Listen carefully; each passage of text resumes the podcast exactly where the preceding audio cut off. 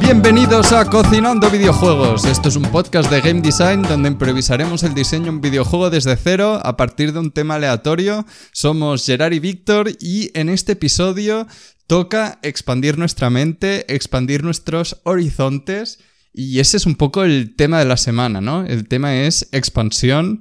Así que se expande el universo de Cocinando Videojuegos. Este es el episodio número 18, si no me equivoco. Y bueno, poco a poco, ¿no? Ya nos estamos aquí empezando a conocer ya 18 orillas. Y si queréis expandir nuestra relación con nosotros, pues estamos en todos lados, ¿no? Estamos en YouTube, Google Podcast, Apple Podcast, Spotify, Evox. Agradecemos un montón que nos dejéis ahí un comentario, una review. Y para aún más expansión de esta relación, estamos en Twitter en arroba cocinando juegos. Y ahí tenemos los mensajes abiertos y nos encanta interactuar con vosotros, recibir feedback y que nos comentéis ideas que nos hayamos podido dejar, ideas que tengáis. Y, además, posteamos unos memes increíbles, ¿verdad, Víctor? Posteamos los mejores memes de todo Internet. Sé que es una afirmación muy grave de decir, pero es que no los habéis visto. Es que los tenéis que ver, porque claro, son unos memes que dices, me cago en la leche, ¿y esto qué ha pasado? Son buenísimos, son buenísimos. Y cada vez que publicamos un eh, episodio nuevo, ponemos un meme nuevo. O sea, eso también lo tenéis asegurado. Si queréis echaros unas risas y escuchar y, relacionaros con nosotros, eh, Twitter is the place to be. Genial, tío, genial, genial. Pues tema expansión, ¿cómo lo ves? ¿Cómo lo ves? Oye, pues eh, Mixed. Tengo sentimientos encontrados con este tema, la verdad. O sea, eh, ya, tío, como siempre. El tema es una mierda. Bueno, es, el tema no es una mierda. Mierda 100% ahora mismo para mí, es una mierda 50%. Es como en plan, vale, o sea, hay como cosas muy obvias que en plan vamos a tener que ir sorteando, eh, pero luego hay temas que quizá puede salir una buena idea a partir de, de, expansión. tira, uno. Si quieres, empieza con algo obvio. Venga, va. Primera. Bueno, a ver, expansión, el, el, el, concepto obvio de expansión es lo que nos suena más a, nosotros, eh, europeos, como algo imperialista, ¿no? Como decir, en plan, pues tienes tu imperio y tienes que expandirlo, ¿no? Entonces te podrías ir a, a, un, a un 4X, realmente, que es un género de videojuegos eh, que tiene 4X. Y una de esas X es expansión, no me acuerdo cuáles son las otras. Pero... Genial, tío, qué bueno. Didáctico aquí, el maestro. Solo lo mejor, aquí solo lo mejor del game design, cocinando videojuegos cum laude. Cuando acabéis de, escucharos el podcast ya tendréis un grado de diseño de videojuegos. Entonces, eh, lo, primero que se me viene es eso, ¿no? Como en plan, un Age of Empires, un Crusader Kings, un, un Stellaris, algo de, expandir, ¿no? Y incluso también, si lo, si lo coges un poco con, un poco de pinzas, un survival como podría ser Minecraft o Terraria, al, fin y al cabo también va de expandir el área de influencia del jugador en lo que es el mundo, ¿no? El mundo exterior de hecho, quizá es, un poco lo que más me interesa de esta idea, el entender un survival como un acto de expansión, más que de, en plan, descubrimiento o más que de, en plan... Me gusta mucho eso, Víctor. Sí, es interesante, es interesante. Yo creo que hay algo ahí. Mira, hay, como como el de esto, que seguro que mucha gente puede empatizar con esto, ¿no? Porque todos hemos vivido, que es ese momento donde eh, llegas a una ciudad en la que nunca has estado y poco a poco pues has de expandir tu, tu ah, área de conocimiento, la zona en la que conoces y por lo tanto te sientes como más seguro de esa ciudad, ¿no? Vas andando y dices, vale, estoy en el centro de la ciudad, andas y dices, vale, y te vas haciendo un mapa mental y poco a poco expandes ese mapa mental. Y lo mismo ocurre si estás haciendo una excursión por la montaña, lo mismo ocurre si estás jugando al Minecraft y te pones a andar en una dirección y es eso de ir explorando y expandiendo, como lo que decía Víctor, un poco de tu área de influencia o tu mapa mental o la zona en la que te sientes más seguro. Un poco algo, algo así, como la exploración. Eso me molaría un montón. Es, una, es una idea súper interesante y de hecho, de hecho eh, alimenta mi fantasía costumbrista de el, tener como, eh, como como sentirte integrado en la comunidad, ¿no? En la, en la que has venido. De hecho, Animal Crossing hay, hay como eh, este pitch famoso eh, de, de, de, el creador de Animal Crossing qué idea tenía en la cabeza cuando hizo el videojuego. Y la idea es eh, realmente lo que está diciendo Gerard. Es tú llegas a un, a un, sitio nuevo, llegas a una ciudad nueva con todos sus vecinos y todas sus relaciones más o menos ya establecidas. Y cada día que pasa te vas sintiendo más integrado en esa comunidad. Vas teniendo como tu rutina, ¿no? De decir, ah, pues por la mañana voy a pescar, luego voy a tomarme un café en la cafetería del museo, luego voy a relacionarme con los aldeanos. Entonces quizá podríamos realmente coger este concepto de eh, expandir tu área de influencia, expandir tus relaciones y conocer a la ciudad como desde otra perspectiva, porque creo que realmente Animal Crossing es el único videojuego que se ha orientado al, hacia esto de una manera que yo creo que está muy bien eh, conseguida, ¿no? O sea, luego podrías argumentar que Stardew Valley o Harvest Moon o juegos de estos de simulación de, granjas también intentan evocar este mismo sentimiento, pero creo... es como muy poco, ¿no? Muy reducido. Yo, yo creo que... Porque realmente el core es otro. Exacto, yo, yo creo que en, en concreto Stardew Valley está un poco diluido el, core. El, realmente lo que el, creador del videojuego quería transmitir eh, está un poco diluido. Eh, a mí me gustaría eso, es explorar el costumbrismo, ¿no? Explorar el realmente tener una comunidad alrededor tuyo y, em, empezar una, vida, ¿no? Eh, ah, no sé, me gusta, me gusta. Hay una fantasía de juego que, siempre, le da muchas vueltas, pero que lo veo súper inviable, pero que es como una sensación que me gustaría mucho transmitir, que es que hmm. aquí detrás de casa tengo una... Es, la montaña de Coiserola, ¿vale? Si alguien es de Barcelona. Y, y me flipa de que durante mucho, mucho tiempo iba cada día y me iba haciendo un mapa mental Claro, pasé el primer día no conocía nada, me metía por un camino y cuando llegaba a mi límite de tiempo daba media vuelta. Y así como iba haciendo como ramas y luego veía un camino y decía, vale, nota mental, mañana ir por ese camino. Y como esa sensación de poco a poco, y ahora tengo un mapa completo que puedo ir campo a través por la montaña, junto este camino con el otro, paso por aquí, por allá, por no sé qué, soy como un Sherpa de la montaña como esa sensación de conocerte muy profundamente una zona que al principio es como salvaje, caótica y que no tiene sentido. Y, y un poco lo que dice Víctor también del costumbrismo este y de los animales cute que vas viendo por ahí, los ruiditos, el sonido de los pájaros, cómo va cambiando las vistas, porque aquí hay como partes muy húmedas, partes secas, partes frondosas, partes con mucha arena, y como toda esta mezcla como de, entornos, de como microentornos, de animales, de conocer caminos, luego hay como cabañas en el bosque que dices, joder, ¿qué, qué historia tendrá esto? Eh, hay, hay, gente que vive, tío, allá arriba, pero hay como unas cabañas, pero que viven de verdad, o sea, que tienen sus jardincitos, sus mesas y viven ahí. Dices, ¿y tú cómo vas a comprar, amigo? O sea, que, vas andando una hora y luego vuelves, no entiendo. Eh, una locura. Pues todo esto como que hay también mucha eh, environment storytelling, ¿no? Mucho así del entorno contando una historia. De hecho, eh, me gustaría encadenar todo esto con una, con una cosa que estoy diciendo yo ahora mismo, que es aprender a hacer ratafía. Eh, la ratafía, para quien no sepa lo que es, es un, es un licor muy tradicional, realmente de toda Cataluña, pero sobre todo de las partes montañosas de la región. y es básicamente una maceración de nueces verdes con el aguardiente que quieras, ¿no? Anís o ron o lo que sea, ¿no? Pero en principio lo, puro se hace con, aguardiente. Bueno, da igual, sé demasiado de esto, así que no voy a aburriros. No es un podcast de retafía, ojalá. Pero. Licor, alcohol. El tema es que. El tema es que eh, a través de conocer estas cosas, también conoces mucho más eh, toda la historia del territorio, toda la historia de, las personas que han habitado aquí, cómo ha cambiado la vida de, estas gentes y qué valoran, eh, qué, qué quieren en su vida ¿no? Porque la ratafía es un licor que, tiene como propiedades curativas de alguna manera, porque se hace con hierbas eh, sanadoras y tal. Y el conocer esas hierbas también te ayuda mucho a conocer las rutas por donde vas. Y de hecho, si en una ruta de estas de montaña que tú dices, Gerard, ves una hierba de estas y, la, y te la puedes llevar a tu casa y luego puedes hacer un brebaje y se lo puedes regalar a alguien de, tu comunidad, eso es maravilloso, porque realmente es como la base, ¿no? De, vivir en, comunidad, el poder compartir y eso. En la montaña esta la peña va a buscar espárragos. Ya, espárragos silvestres. Unos mini esparraguitos. Y, yo no entiendo, tío. Yo nunca he visto uno. Yo no los sé ver. Y voy ahí cada día. Eh, y, luego ves a un abuelo, tío, que va ahí con una puta bolsa llena. Y es como, tío, es que estoy muy tentado al próximo que vea decirle, tío, enséñame uno, enséñame a buscar uno, porque yo no entiendo de dónde lo sacáis, tío. Ese es el siguiente paso. Tienes que, en plan, entablar conversación, sobre todo con la, con la gente mayor.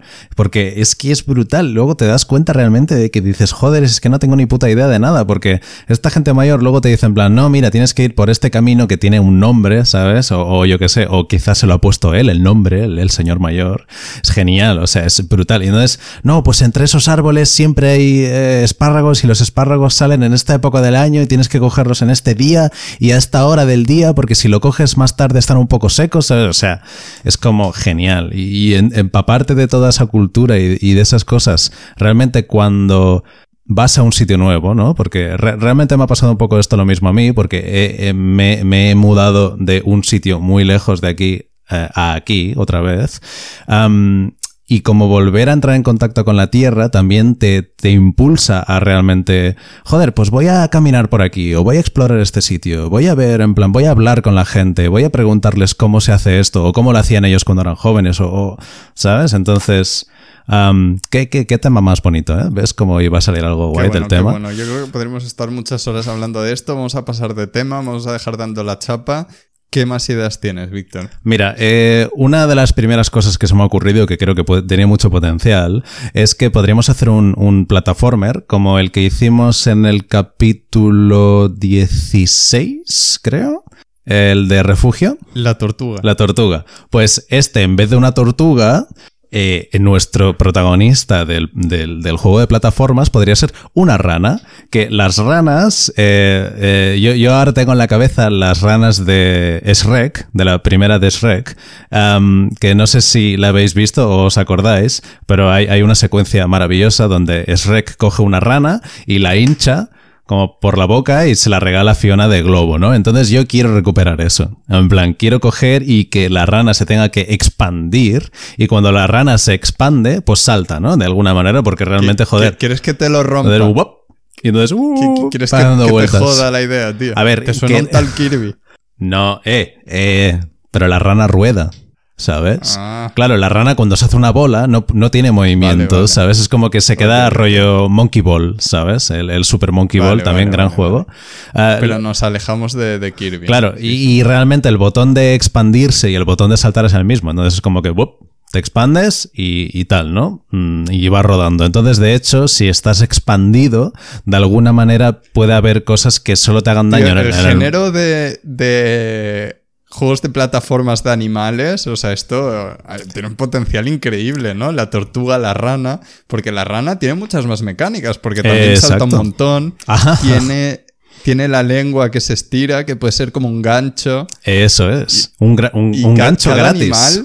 Sí, sí, gancho gratis, tío. Y cada animal tiene ahí como un set de mecánicas que se podría hacer en un juego de plataformas así 3D, muy rollo speedrun, hmm. rollo así esto que hace el Mario Odyssey de, vale, es simple, pero si quieres tiene niveles muy locos y tal. De hecho, potencial, ¿eh? De hecho, el, eh, incluso, mira, ahora se me acaba de ocurrir.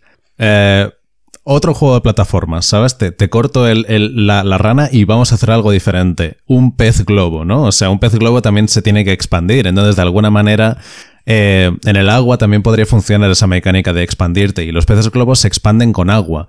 Entonces, mm, si tragas un montón de agua y luego la sueltas, tienes un boost. Entonces eso también es una mecánica que podríamos utilizar. Pero claro, cuando estás hinchado eres menos vulnerable al daño y envenenas a tus enemigos y esas cosas. Y cuando te deshinchas, pues quizá tienes un boost hacia atrás y eres más pequeño y puedes nadar más rápido, ¿no? Entonces eso también hay un tema ahí. Eso sí, eh, un plataformer en el agua tiene pinta de Satanás tiene pinta de decir, bueno, Satanás, ha bajado a la Tierra y ha hecho un videojuego. Los niveles de agua tienen cierta fama de, de, mm. que te hagan perder un poquito los nervios. Podríamos hacer cierta fama. Podríamos hacer, en vez de que sea un pez así, pues que sea un, señor con piernas y que realmente tenga forma de pez y que sea súper extraño y que tengas que beber de agua o, yo qué sé, o, un, pez globo que, que, pueda respirar por el aire y que se hinche con aire, yo qué sé tío. Pero para evitar el agua, digo, ¿eh? no, no por nada. Hincharse con líquidos, todo lo hemos hecho, ¿no? Nuestros 17, 18. Eso sí que era expandirse bien, ¿eh? Y el estómago expandido, lleno de. Bueno. Eh, eh, de, hecho, de hecho, buena idea de juego, ¿no? Buena idea, buena idea de juego, porque estamos hablando aquí. bueno, quizás sería un poco estirar el chicle, ¿no? De decir en plan, no. Sí, un poco, un poco demasiado ya. Más, Pero, a ver, hay que mantenerlo family friendly, hacer juegos con sentido. Parece un juego Flash, ¿no? Eso sería un juego Flash. Pero y, De, esos casposos de hace mucho tiempo. Ya ves, tío, los de Newgrounds, que eran como muy dudosos de decir, porque estoy... Porque tengo una escopeta, no sé, no entiendo nada. Eh, y ahora, ahora se me acaba de ocurrir, digo, ¿y si en vez de expandir tu estómago, expandes tu mente? Quizá podríamos hacer un juego de realmente que expandes tu mente. un profe de programación en la uni que siempre decía esto. Decía, expandir vuestra mente, tío. Es muy místico, ¿no? Un profesor de programación ahí expandir vuestra mente y todos ahí. Ah". quizá, quizá te estaba invitando a, consumir psicotrópicos de alguna manera, ¿no? Igual sí, igual sí, tío. Era un poco hippie. ¡Ay! Pues ese... con su coleta, con sus movidas. En su juventud ya sabemos en lo que se gastaba el sueldo de informático. Sí, sí. Eh, pues eso, expandir tu mente. También hay una idea ahí, yo creo, ¿no? De alguna manera, imagínate que, es un simulador de, en plan, vale, pues vas a una fiesta y te tomas algo y no sabes lo que es. Buena suerte, ¿no? Eh, vuelve a casa, ¿sabes? Tienes la mente expandida, ¿no? Y... La, buena rave. La buena rave. es muy difícil hacer juegos a partir de ideas así tan Em, poco concretas porque es muy difícil sacar mecánicas, sacar cuál es el loop, cuál es la, el gancho. Es, complicado, pero, complicado. Pero podemos hacer cosas difíciles. We can, we can do hard things. Eso es, por eso estamos aquí. Claro, eh, claro, claro. Eso ante todo. Pero hay que, eh, tenemos que ver el cierto potencial antes de empezar.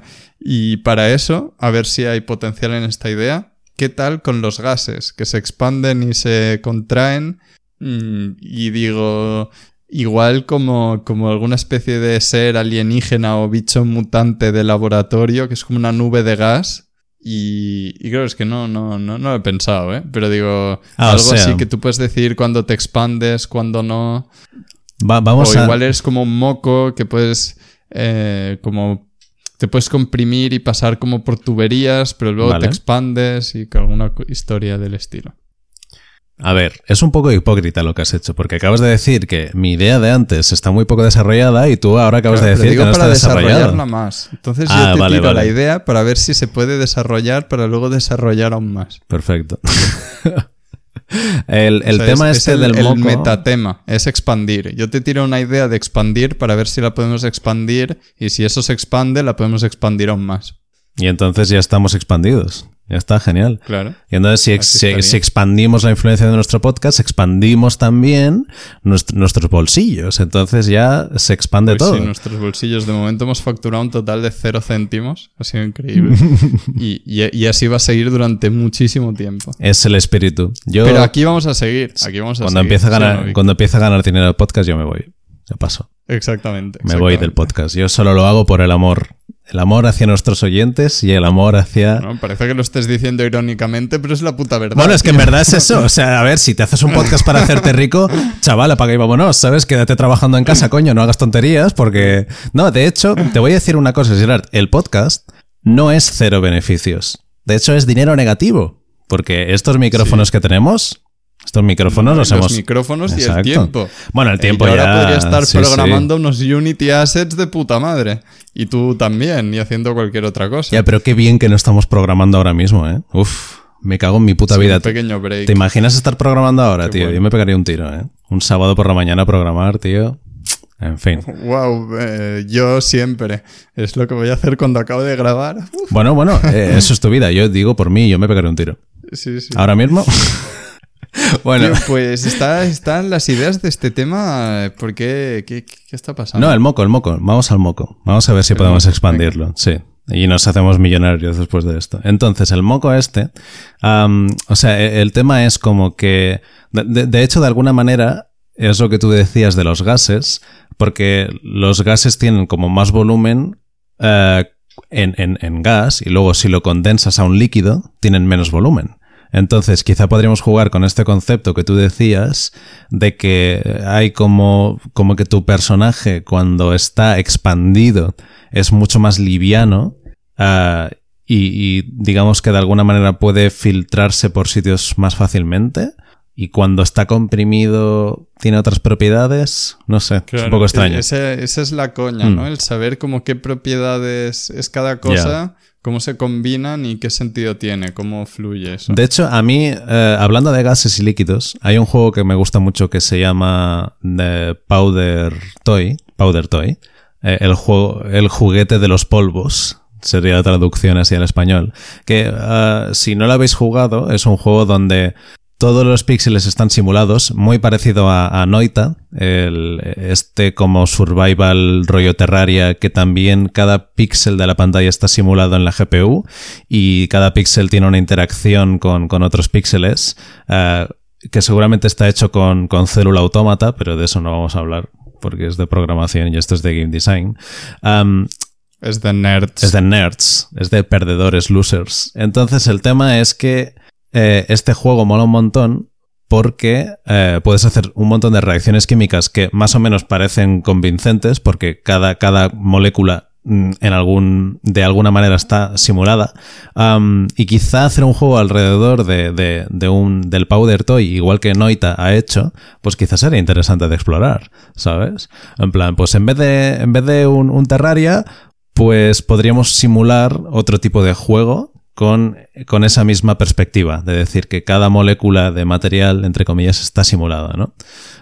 no sé si te puede ocurrir algo por ahí, quizá un juego de gestión, mm, quizá un juego de, no sé, como en plan juntar el Lemmings, que, que el Lemmings también tiene un poco de, de ese concepto, ¿no? Que puedes como tirar eh, arena eh, para que los lemmings puedan escalar una, eh, ¿sabes? Entonces quizá hacer un lemmings de gestión con eso, y, pero claro, el tema de expandir entonces sería a través de reacciones químicas expandir un gas o yo qué sé, un poco, quizá se me ha ido un poco la olla aquí, ¿no?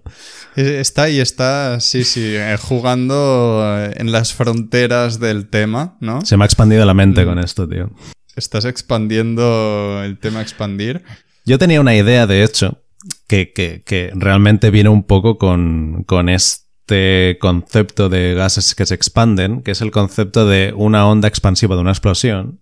He pensado en este tema, en, este concepto, y luego he dicho, hostia, ¿y si hacemos un, simulador de bombas nucleares, de alguna manera? O sea, como de, como un Kerbal Space Program, mm, que Kerbal Space Program es un juego de simulador de cohetes, donde tú haces un cohete para ir a la luna o lo que sea y está como muy bien simulado, tiene unas leyes físicas que más o menos tienen sentido, y hacer lo mismo pero con bombas nucleares, de decir, voy a estrellar esta bomba aquí, ¡pam! ¿Sabes? Que al fin y al cabo es como mucha gente juega Kerbal Space Program, de alguna manera, ¿no? no sé, quizá tiene una amiga ahí, quizá tiene algo, ¿no? Este juego. Hostia, tío, lo encuentro un poco heavy, ¿no? Eh, sí, sí, sí, sí, ah, razón, ¿a, quién lo vendes eso? ¿Tú crees que, lo aprobarían las, las, tiendas esto? Yo creo que, ese, que, es... Yo creo que no estamos preparados para este tipo de juegos, tío. Y espero que nunca estemos preparados para este tipo de juegos, porque la verdad es que es un poco macabro, pero, pero quizá no orientarlo como para, en plan, que tenga que derruir una ciudad, sino que sea como en plan, ah, no, trabajas para el ejército y, y, aquí hay, hay, como una, una, ciudad en plan como de simulacro y tienes que hacer una bomba muy grande, ¿no? Y ya está. Entonces es como divertido ver explotar a las bombas y tal. No sé, se pueden marcar de muchas maneras. vamos a ir a lo súper obvio, que es lo primero que hemos comentado y que a los dos nos da un poco de pereza, el expandir, conquistar, juegos de estrategia, tal, gestión, ejército Mm, imperios, reyes. Igual que hace unos episodios dimos una buena vuelta, ¿no? A lo que es ser un rey de forma realista y que si las cartas, las palomas mensajeras, eh, precisamente, o sea, historiamente correctas. Qué divertido. Y demás ¿eh? cosas. No sé si hay algún tipo de vuelta así a, vale, expansión, es estrategia, hemos de conquistar, igual es conquista galáctica. Mm, pero no, no sé qué, más vueltas se puede dar, ¿no? Se puede dar el universo. Se puede dar una vuelta en el tema en el que. en dos temas, de hecho, yo creo. Que se me ocurren a mí mismo ahora mismo. ¿eh? O sea, quizá a ti se te ocurren más. Pero el otro día vi que eh, Jane Goodall. Eh, no sé si la conocéis, Jane Goodall es una investigadora muy. Fue una investigadora no sé si continúa en el campo o si continúa viva, de hecho, pero fue muy famosa en su época porque eh, hizo muchísimas investigaciones sobre chimpancés y muy buenas. Eh, ¡Hostia! ¡Se me ha colado un chimpancé! La pistola. bueno, vale, me parece bien, me parece bien, sí, sí. Realmente sí, es, eh, cuidado, eh, que si, si hubiese un chimpancé aquí, ya no me escucharías más, también te digo, porque vaya bestias que están hechos esos, esos monos, ¿eh? Me parecen ahí como en plan, ah, sí, jaja, no sé qué, y luego me vi un reportaje de un ataque de un chimpancé a una persona y dices, hostia, hostia, cuidado, ¿eh? Hostia, cuidado. Da mucho miedo eso. Sí, sí, no, mejor no. y bueno, de hecho, ahora, ahora voy al tema, que es que Jane Goodall estuvo investigando que hubo una, en, un parque natural, en una reserva de chimpancés, hubo una guerra entre dos grupos de chimpancés.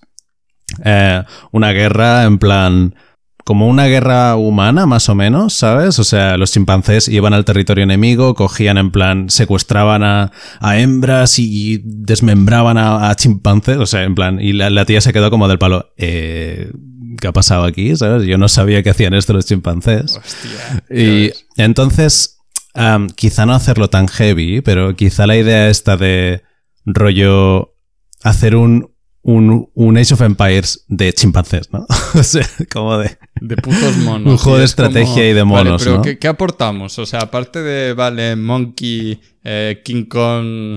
Mmm, es gracioso porque es un mono y se pega. ¿Qué, qué aportamos a, a la estrategia? Mira, tiempo real. Te, te, doy mi, te doy mi segunda idea sobre este tema y si, y si te convence, en plan, creo que podemos como juntar un poco las dos y hacer un juego más fresco de estrategia. Porque Dale, la, la, la, segunda idea que se me ocurre es la de las guerras que hay entre hormigas, tío para, Hostia, eso es increíble. Para, para defender su territorio y, y, la jerarquía que hay muy marcada entre las diversas hormigas y cómo las hormigas se orientan por feromonas y esas cosas, ¿sabes? Eh, cómo detectan dónde hay comida y tal, no sé qué, y cómo ves que realmente si una colonia de hormigas lucha contra una colonia de termitas, que quizá una termita, una termita es como 100 veces más grande que una hormiga, da igual.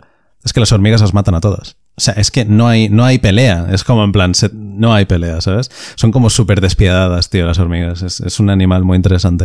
Uh, entonces, quizá podríamos juntar estos dos conceptos y realmente eh, hacer como un juego de expansión donde tú controlas a, a, diversas especies de animales o de alienígenas que están inspiradas en, en, en como en, en, en, insectos o en, o en, o en tal, ¿no? Eso sería como una especie de StarCraft donde solo puedes controlar especies de Zerg, ¿no? De alienígenas. Y que sea como todo muy extraño, como que... Claro, y, y ahí es ¿sabes? donde no veo el...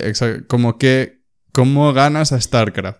Porque dices, vale, porque eres animales, pero al final un juego de estrategia con varias especies y muy distintas entre ellas, pues ya está el StarCraft. ¿no? Ya, ya, ya. Como, sí, bueno, sí, no, y es muy buen juego eh, el StarCraft. Yo no quiero competir contra eso porque creo me flipa, tío. está muy bien hecho. Sí, sí, es una pesadilla. Ese juego es tan pulido y es increíble. Ya, tío. Eh, pues, a ver qué te parece esto.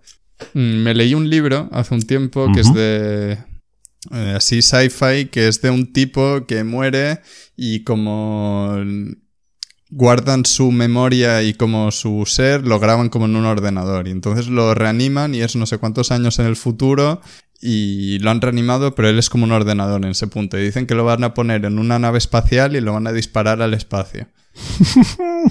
Y la gracia, la gracia Pobre de eso chaval. es que como su misión es colonizar un planeta. Vale. Y como él está dentro de una nave, ¿no? Porque es como un ordenador y llega como a ese planeta y consigue unos recursos que puede hacer como unas impresoras 3D, que entonces se replica él mismo y hace como otra nave, que tal, que hace un robot que puede controlar y como poco a poco va haciendo copias como de su conciencia en otros ordenadores, que a la vez cada uno como tiene una nave, que pueden hacer como drones, que hacen no sé qué, que hacen una red que entre ellos pueden hablar remotamente y se van expandiendo por el universo. Ya, yeah, qué puto y colgado. poco a poco van colonizando planetas, pillando más recursos, que no sé qué, y como es así como, como crecimiento exponencial que te vas replicando a ti mismo de forma así eh, futurista y naves, droides, bla, bla, bla. Y como molaría mucho un juego que es como de conquista espacial, pero muy macro. Muy, uh -huh. muy, muy macro.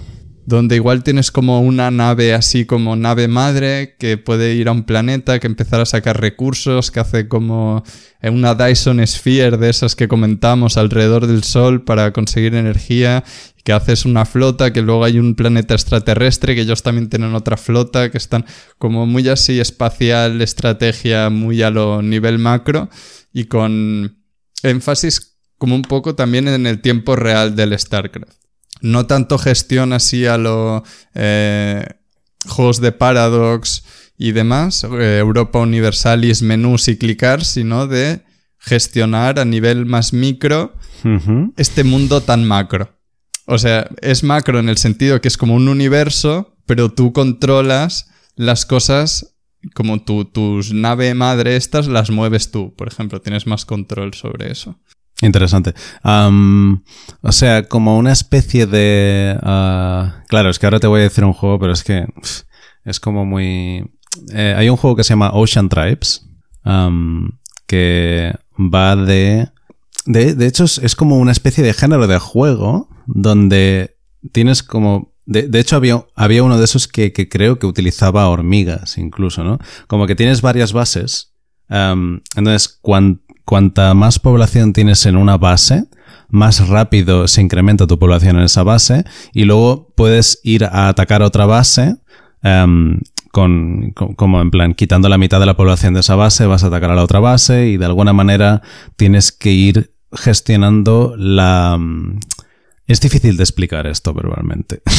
Me suena, me suena. vale. O sea que realmente no tienes control. hay muchas copias de esa mecánica. Exacto, exacto.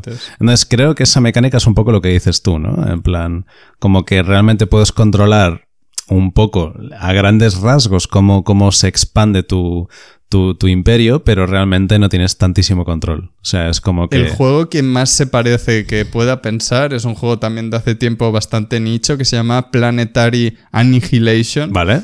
Eh, aniquilación Planetaria, que es también así como eh, un juego que todo es como de escala muy grande, que es como que hay un planeta y tú te haces ahí tus edificios como en StarCraft, pero a la mínima hay muchas unidades, hay muchos edificios y como incluso puedes ir como de un planeta a otro, pues es pillar eso y multiplicar la escala por mil, ¿sabes? Y luego optimizarla, ¿no? No, pero entonces ahí la gracia es que no has de simular cada planeta, porque el planeta deja de ser importante. Vale. Porque tú lo que estás haciendo es como... Mm, es un poco como en el Spore, ¿eh? de alguna manera, donde eh, después del estadio de civilización dejas como tu, planeta natal, digamos, y realmente, realmente cada ciudad eh, eso es una idea muy interesante y me gustaría verlo en más videojuegos. realmente cada ciudad sí que es verdad que puedes alterar la composición que hay dentro de tu ciudad para, para obtener más rendimiento o más felicidad, depende de lo que quieras, pero realmente una vez te vas de ese planeta, simplemente se suman el output por hora de cada una de estas ciudades y, y ya está. En plan, ya se queda grabado ahí en ese planeta y ya es súper eficiente eso de calcular. Simplemente cada, cada tick, pues le añades, le añades más recursos al. Exacto. Esa es una gran herramienta en, en todo lo de diseño e incluso en programación, que es siempre abstraerse. Exacto. Mm, si algo es muy complejo, te abstraes, pones una capa encima. Exacto. El, tema es, siempre es, como lo decimos en el podcast, eh, qué información es relevante para el jugador y qué información y qué conjunto de reglas quizá hacen que el juego sea como demasiado complicado. Eh, ahora, no tanto para el jugador, sino que es ya complicado incluso para el ordenador gestionar tantas variables, ¿sabes? quizá para el jugador es como automático y transparente y realmente no es relevante para él exactamente cuánto produzca una fábrica de un sistema suyo, si más o menos puedes decirle en plan, mira, esto produce 500 al, al, año, ya está, y te olvidas y a tomar por culo. entonces, eh, eso también es una buena metáfora para entender cómo funciona un poco a grandes rasgos la optimización eh, de los videojuegos en ordenadores. Cuantas más variables tenga que gestionar el ordenador, más complicado. Todos estos juegos, que si el Satisfactory, el Dyson Sphere y demás, hmm. pues obviamente funcionan así. Claro. Mm. Llega un momento que se apaga. Llega un momento. Y de hecho, Minecraft funciona así. O sea, va desactivando. Va desactivando partes de terreno que ya no están activas. Y por eso hay tanto problema con el concepto este de criar, eh, bueno, hacer granjas automáticas, básicamente. Todos los jugadores de Minecraft que hayan mm, eh, ¿cómo se llama? Eh, coqueteado con el redstone, saben que realmente el redstone deja de funcionar a unos ciertos, a una cierta distancia y eso realmente se hace para que el ordenador pues no se muera de un puto infarto porque es que ese juego es una maravilla, o sea, no sé cómo está hecho, pero muy bien. entonces, a mí me mola un montón esta idea de que como, como en una especie de spore, que puedas decidir cómo en plan, ¿qué configuración tiene tu planeta? ¿Sabes? Como a grandes rasgos. Y luego, cuando te vas de ahí, ya está. Eso ya se queda como automático de decir, pues esto produce tanto por minuto. Ya está. Em, y, Que eso es lo que se podría hacer en un juego que, que, hayan muchos planetas y que tú estés por ahí y puedes como, igual mandas una sonda o de alguna forma puedes analizar un poco las características relevantes de ese planeta y luego tú dices, vale, pues voy a hacer este tipo de colonia o este tipo de, de forma de explotación sobre este planeta. Exacto. Y a partir de eso es lo que tú dices, que de alguna forma al, tomar esa decisión lo estás configurando y eso te va a aportar cierto, eh, ciertas recompensas o consecuencias en, tu juego. Oye, pues qué, qué bonito, ¿eh? Sería hacer eso. Eh, Oye, eh, sí, es minuto 36. Elegimos una idea y un poco lo rematamos. Sí, bueno, eh, hoy en este episodio queremos ser un poco más breves, ah, así que si notáis que el episodio es un poco más corto, es deliberado, no es que, no es que se nos acaben las ideas. Vamos a intentar eh, elaborar algo menos la idea y ya nos comentáis si os parece muy corto o muy largo o qué os ha parecido el episodio. Igual nos hemos notado un poco dispersos y no muy inspirados por el tema, pero bueno, ya nos comentáis cualquier feedback, ya sabéis, siempre agradecido y, y sed, podéis ser 100% sinceros con nosotros, no nos vamos a ofender y no vamos a llorar, así que por favor decidnos lo que pensáis honestamente. Y entonces, Gerard, eh, ¿cuál es la idea que más te ha llamado la atención? Claro, a mí yo haría un juego de una rana plataformera, pero claro, ya hicimos la de la tortuga y no, no, es trampa. Está, está en cooldown, está en cooldown. Está en cooldown.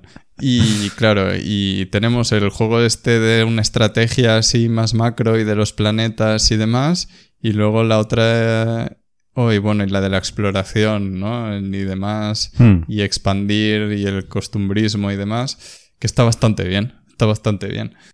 Así que entre planetas y, y exploración. Hace bastante que no hacemos un juego costumbrista, aunque tampoco pasa nada si hacemos otro juego de plataformas, porque la semana pasada eh, fue como un juego de Hitman, entonces, no sé. Eh. Qué bueno el Hitman, ¿eh? Qué tío. Qué tío. ¿Cómo mata gente el calvo? Qué grande. Como quieras, como quieras. Eh, me da igual. Los dos me parecen, o sea, todos me parecen bien. El que te haga más gracia. Vamos a hacer el de estrategia, que siempre nos cuesta mucho sacar algo de esto. Yo creo que algo así más del otro rollo lo podemos rascar en, en otros temas. Vale, entonces, este tema lo que me da miedo es realmente. Eh, Ah, ¿Qué, le aportamos al mundo con nuestro juego? ¿no? ¿Qué, le aportamos al mundo que no esté ya hecho?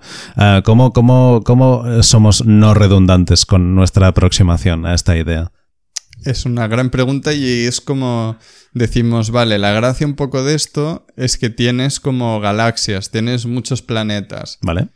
Y por eso hay que encontrar como una forma de representar como esto y como aquí es muy muy importante lo de las tres Cs que siempre decimos, que es el carácter, cámara y controls, como decidir qué es cada cosa, ¿no? Sobre todo, para mí yo creo que lo más crítico aquí es la cámara, que la cámara es como un poco decir, vale, ¿cómo de lejos estoy? ¿Cómo de cerca? ¿En qué perspectiva? ¿Qué información doy al jugador? Porque siempre hablamos que la información es muy muy importante. Pues eso es lo más importante y yo veo que es como el problema de diseño más bestia que hay, bueno, que hay que darle una solución. Tú, eh, si tuvieses que decir alguna cámara, en plan, a mí se me ocurre la cámara del Spore, que sería como en plan, ves a tu nave y ves más o menos la, las inmediaciones de estrellas que te rodean a ti, como en plan... Claro. Que de alguna forma es como la típica top-down desde arriba vista cenital de, todos los juegos de estrategia en tiempo real, un poco. Exactamente. ¿no? Exactamente. Y, eh, vale, pues claro, porque no tiene sentido hacer cámaras que roten y demás, porque te mareas, haces un lío, pierdes los puntos de referencia y es como, como caos. Y es como una cámara fija, como desde arriba. Y necesitas entonces tener como un punto de, de referencia, o sea, perdón, eh, y entonces necesitas saber cómo representar el universo este que estamos planteando. Y yo para hmm. ello me imagino mm, que tú puedes ver como, o sea, son como sistemas solares que pueden estar como relativamente juntos o algo así, o con una forma de tener mm, muchos planetas cerca que una de las gracias que yo creo que puede tener el juego y que tú decías que podemos aportar diferente, que si hacemos un juego de estrategia donde hay cosas importantes en planetas, que extraen recursos o que no sé qué, o que de aquí que estamos creando muchas unidades, eh, sacando muchos materiales, si esos planetas se mueven, porque hay órbitas y cosas por el estilo, eso le da una capa de estrategia que literalmente ningún otro juego en tiempo real tiene. Que imagínate que una base tiene una órbita muy grande y se acerca al enemigo. Ah, aquí, aquí tienes un punto, ¿eh? es interesante. Claro, porque al fin y al cabo pues, todo se mueve siempre en el universo, ¿no? Eh, el tema quizá es que realmente el movimiento que haya dentro de un sistema solar, si, si nos ponemos estrictos, no importa. O sea, es como que si estamos hablando de viajes interestelares, mm, la órbita que tenga un planeta Claro, pero lo difícil es llegar a la otra Tenemos que poder colonizar, colonizar un planeta. La escala, vale, es muy grande, pero igual es relativamente pequeña, ¿no? Y eso es como igual el problema más grande de em, como un, mapa, un nivel, como de grande es. Igual es un sistema solar, pero lo que no me gusta del sistema solar, ¿no? Es que eh, las órbitas son del centro hacia afuera. Y como un poco la gracia es que hayan como varios sistemas solares. Ya. Que, que, hayan como varios como, como círculos con, con órbitas que salen del centro. Quizá realmente si lo que quieres transmitir es la sensación esta de que las bases se mueven, que quizá la metáfora más... Eh, más inteligente para esto quizá no sería el espacio, quizá sería como en plan... Mm, eh, no sé si te has visto Waterworld. ¿sabes? En plan, eh, donde el mundo está inundado completamente y hay, como bases, ¿no? Y, las bases realmente, a ver, eh, en concreto en la película las bases están fijas porque están cerca de cosas que tienen sentido como poder geotérmico o lo que sea, pero quizá podríamos hacer que realmente no fuesen o sea, en vez de hacer... Eh... pero la gracia entonces es que sea predecible, ¿no? Y como qué normas puedes poner en el agua que marque como un ciclo predecible de movimiento de... Pues en, vez de hacerlo en, el agua, hacemos que sean como en plan islas flotantes en, un universo mágico, ¿sabes? Donde eh, las normas nos las pateamos nosotros. y entonces, ah, de alguna manera, que cada una de estas islas tú puedes entrar, puedes hacer rollo tu aldea o lo que sea, y luego puedes irte y ya está, ¿no? Ya no existe. O sea, esa isla se abstrae de alguna manera. no sé, quizá podría funcionar así, como, como que estuvieses en, una especie de dimensión etérea donde hay un montón de islas y en plan vas. Sí, sí, realmente es, es una buena abstracción y solución al problema. Sería incluso, podrías tener opciones de tener cierto margen de poder mover estas islas. Claro, también, de alguna manera. Y, creo, creo que es, una idea interesante. O sea, si realmente juntamos esto con algo rollo, eso, más RTS, lo que tú decías, un, poco, un poco Factorio, un poco StarCraft, un poco lo que sea, entonces ya tenemos el, el factor este de estrategia de decir, mi base está aquí, pero se está moviendo, entonces tengo que tener en cuenta que la trayectoria de mi base va a hacer esto, va a pasar cerca del enemigo, yo puedo atacar cuando esté cerca del enemigo o puedo en plan construir defensas ahora para cuando pase cerca del enemigo de alguna manera. no sé, es interesante, yo creo. Está guay. No acabo de ver muy claro la, justificación al movimiento, ¿no? Porque cómo señalizas cuáles se mueven y cuáles no. o qué tipos de trayectorias tienen. Si es una órbita, ¿qué, haces? Como pones puntos suspensivos al recorrido, eso es súper cutre, ¿no? Eh, o, O haces que no, hay varias islas que están quietas, pero de repente hay una que gira alrededor de un orbe de energía. Y es como, no entiendo por qué, ¿no? Y es como, eh, con los ah. planetas molaba ah. que tienen como normas muy fijas y como intuitivas, pero entonces todas se mueven y no sabes cómo juntar varias galaxias juntas. Ah. Es como hay un poco del, ah, ah, ah, ah. Pero mm, también eh, podría ser, ¿no? Volviendo un poco a lo de las galaxias, que un mapa son como unas cuantos como sistemas solares y entre medio pues no hay nada, ¿no? Tampoco, o hay eh, meteoritos o como un campo de asteroides que también puede simplemente, sacar recursos. O simplemente hay varios sistemas solares que están muy, muy cerca. En plan, imposiblemente cerca, ¿no? o sea... Ya, pero igual tampoco no, no es interesante que estén tan cerca, ¿no? O sí, no lo sé. Habría que probar, pero como que igual sí que es viable que haya como un espacio muy grande y que entre. O sea, que entre los sistemas solares haya mucho espacio, pero a la vez los sistemas solares estos sean suficientemente grandes como para poder moverte entre ellos un poco y decidir qué hacer en cada planeta. Es un equilibrio complicado. Hay que, Hay, que, hay que hacer primero el juguete y luego hay que ver qué es complicado hacer con este juguete, ¿no? Entonces, realmente es esto, ¿no? Eh, realmente lo que estamos debatiendo ahora mismo es cómo sería el juguete que queremos crear. Eh, los planetas, ¿qué color tendrían? ¿No? O sea, o cómo se moverían. Porque realmente es, importante. Eh, hay varios problemas. También hay. En, en, game design también siempre hay como el problema de, vale, la información seguramente es lo más importante, pero luego está la escala. Y la escala siempre hay que debatirla porque afecta a la velocidad de las cosas.